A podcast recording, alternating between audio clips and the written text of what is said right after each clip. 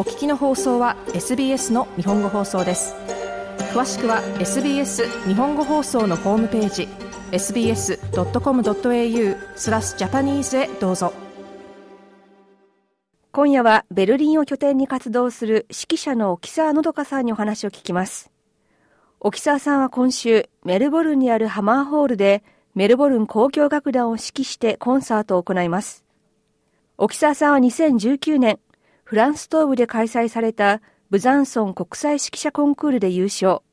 2020年からはベルリンフィルハーモニーカラヤンアカデミー小学生、そして首席指揮者キリル・ペトレンコ氏のアシスタントを務めており、来年4月からは日本の京都市交響楽団の常任指揮者に就任します。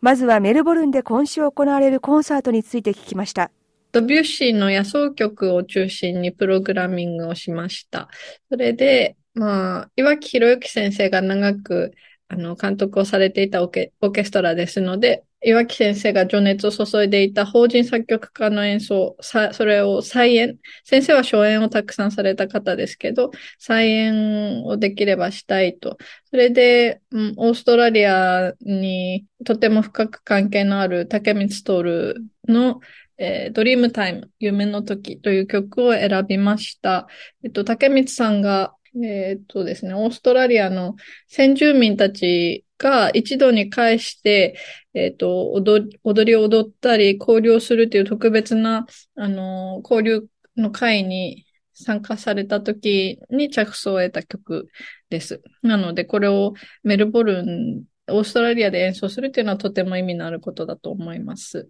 そして、えっ、と、オープニングは、ラベルの、えっ、と、後期で感傷的なワルツっていう、すごく、えっ、と、ま、大胆で素敵な曲で始めます。そして、えっ、と、メロディ・エトブッシュさんっていうオーストラリアの作曲家の新作ハープコンチェルト、あの、どんな曲に仕上がるかわからなかったんですけれども、スコアを受け取ってみて、まず気がついたのは、あの、二楽章のハープの使い方がおことみたいなんですよね。それがとっても綺麗で印象的なので、あの、うまく、あの、つながるプログラムになって、えっと、一曲一曲も素晴らしいんですけれども、一緒に演奏することによって、の、演奏会のすべての曲が一つのまとまった音楽の体験になるんじゃないかなと思います。様々な曲を指揮する中で、やりやすい曲、やりにくい曲というものはあるのでしょうか？やっぱり、あの、再現音楽ですので、私たちがやってること、一度自分の体に深く吸収して、消化してからそれを、あの、体から自然に出す出ていく作業だと思うんですね。その体に入れ込むっていうのが難しい作曲家はやっぱりいます。同じフランスの作曲家でも、例えばベルリオーズの幻想交響曲なんてものすごい名曲ですけど、私は自分からは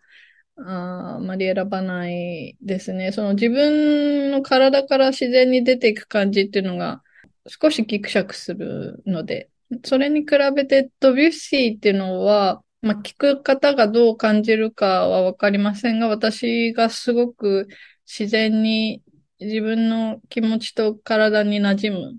というふうに感じる、あの、少ない作曲家の一人です。で、もちろん竹光さんは、あの、ドビュッシーをものすごく尊敬されていたので、その、竹光のスコアはとっても複雑なんですけれども、あの、出てくる音っていうのはもう、なんていうか、単美で美しい、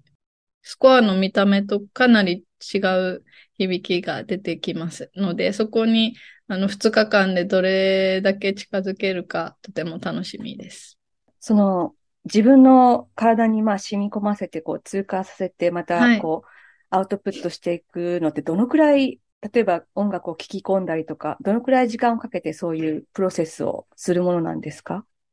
そうですね。楽譜を読み込んで自分の中で、あの、消化吸収していく作業っていうのは、時間にするとすごく短い時もあれば、ものすごく長く時間がかかる時もあります。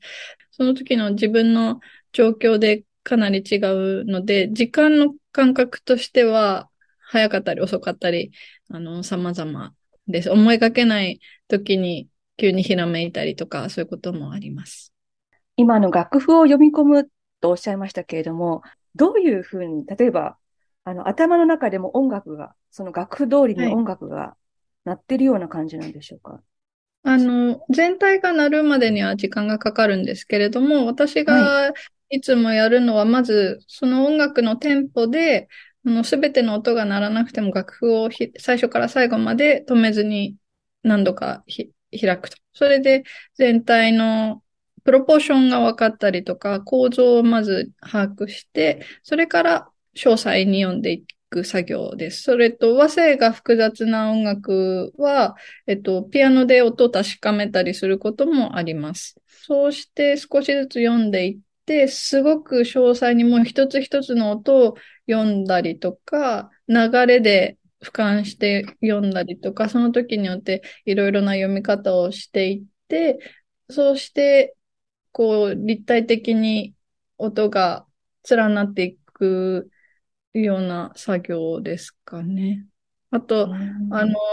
1月に出産したんですけど、出産前までは、あの、音にすごく色が見えていて、その色を覚えることで、あの、譜面が読みやすかったりしたんですけど、産後それがなくなってしまって、あの、すごく戸惑、戸惑いました。今、えっと、8ヶ月経ってほんの少し戻ってきたような、あの、感じがします。それは例えば、どの色だったら赤とかそんな感じなんですか？そうですねす。すごく具体的な時もあれば、ぼんやりの時もありますし、あの、アルファベットとか、あの、文字の方がはっきり見えるんですが、音は割とぼんやり、なんとなくのイメージです。あじゃその色を組み合わせるみたいな感じで、プロセスしていくんですか？移ろいだったりとか。で、その、うん、今回演奏する、あの、ドビュッシーの野草曲っていうのは、1曲目が、雲が、あの、タイトルになってるんですけど、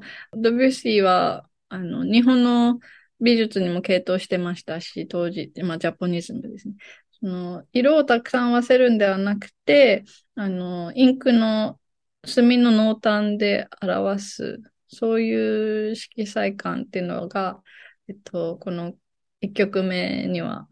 すごく影響が見られます。なので、あの、すごくカラフルに作られてるラベルとのあの対比っていうのはとても面白いんじゃないかと思います。様々なパート、才能、音、人々をまとめ上げるのも指揮者の仕事です。沖沢さんは普段どのようなことに注意しているのでしょうか？一番気をつけているのは、あの、取り繕わないことです。その、大勢の人の前に立つっていうことは、それだけですごく、えっと、プレッシャーがかかること、当然そうなんですけれども、その場でいかにいつも通りいられるか、自然体に振る舞えるかっていうことが、えっと、とても大事だと思っていて、そこで変に、えっと、見栄を張ったりだとか、よく見せようとすると伝わることも伝わらないので、まあ、特に私の場合は音楽を一緒にやるっていう立場なので、その音楽がどれくらい自分から出てくるかっていうことが一番大事だと思うんですよね。なので、それを、えっと、オーケストラをコントロールしようとか引っ張ろうとか思いすぎずに、とにかく、えっと、できるだけ音楽に集中すること、それから出てくる音をよく聞くこと、すぐに反応すること。なので、あの、自分がどう思われているかとか、そういうことを考える隙がないです。なので、リハーサル始まる前までは特に初対面のオーケストラとはとても緊張するんですけれども、もう音が出始めると、全く、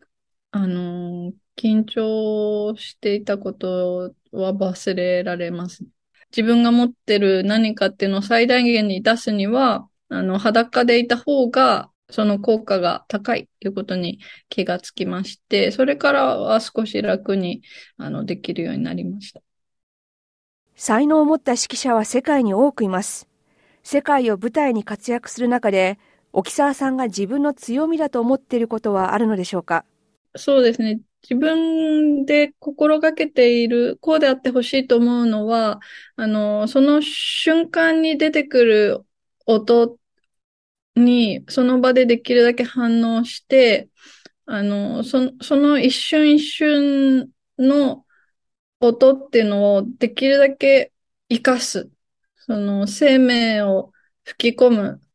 ことができたらいいなと思っています。その、もちろん楽譜をいかに読むかとか、そのどういう解釈をするかっていうのも大事なんですけれども、やっぱりその生の音楽の醍醐味って、その場の一瞬一瞬の、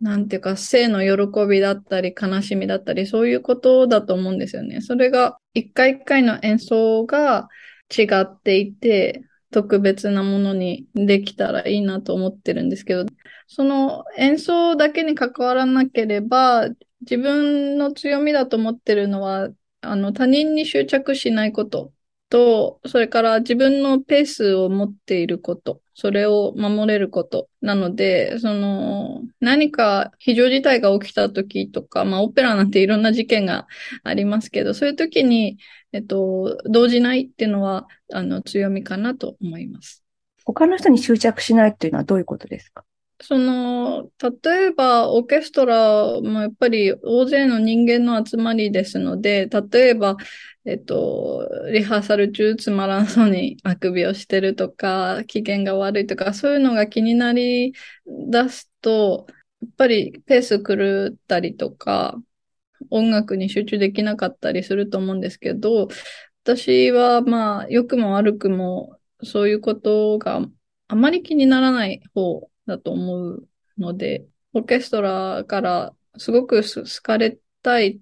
と思ったり、もちろん、もちろん好かれた方がいいと私は思ってるんですけれども、そういうことに執着しだすと、あの、音楽以外のことで煩わしくなってくる